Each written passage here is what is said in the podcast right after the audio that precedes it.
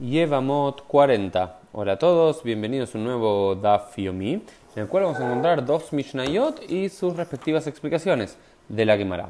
La primera nos dice lo siguiente: Ajoletz le yevamto arei ukehad min ahim la nehala.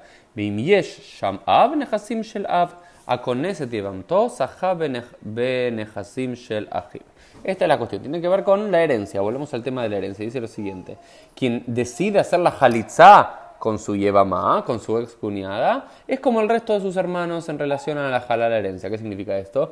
Vamos a decir, si un hermano muere, todo y deja tres hermanos vivos, la herencia de ese hermano fallecido se divide un 33% entre cada uno de los hermanos. Si son dos hermanos, un 50 y un 50. Si son cuatro, un 25 en cada uno de ellos. Si uno hace la jalitzá para con su esposa fallecida, con la que podría haber sido su yevamá, ¿sí? ese hermano que era el yavam, no recibe ninguna porción extra de la herencia de su hermano fallecido, por lo cual económicamente le convendría hacer lo que nos dice acá la, la, Mishnah, hacer la, el ibum. ¿Por qué? Porque haciendo la jalitza, si divorcias entre comillas, a esta mujer, no recibís nada extra. Sin embargo, a con ese todo, si vos te casás con tu Yevamá finalmente, vos recibís el 100% de la herencia de tu hermano fallecido. Es decir, no se divide entre 33, 33, 33 en caso de tres hermanos. Vos, que siendo el hermano que hizo el Ibum, la ley del Levirato, como beneficio de la ley del Levirato, vos cobrás el 100% de la herencia de tu hermano eh, fallecido, ¿no?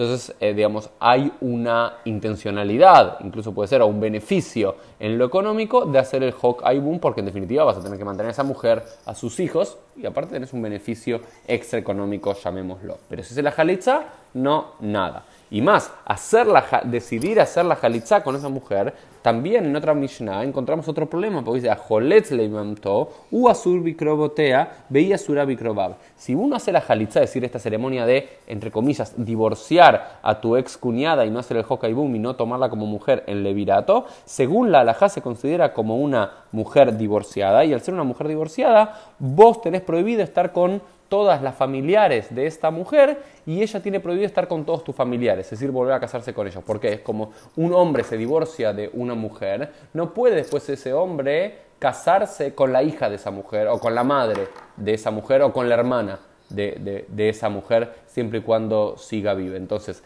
la jalitzá a nivel legal, alágico, tiene el mismo estatus que una grushá, que una divorciada, por lo cual el hombre, el, el que podría haber sido el Yabam, tiene prohibido tener relaciones sexuales, casarse con cualquiera de las familiares directas de esta jalutzá. Y la jalutzá tiene lo mismo, tiene prohibido eh, casarse, tener relaciones con eh, cualquiera de los familiares cercanos a este Yabam. Esto fue el Dafium del día. Nos vemos Dios mediante en el día de mañana.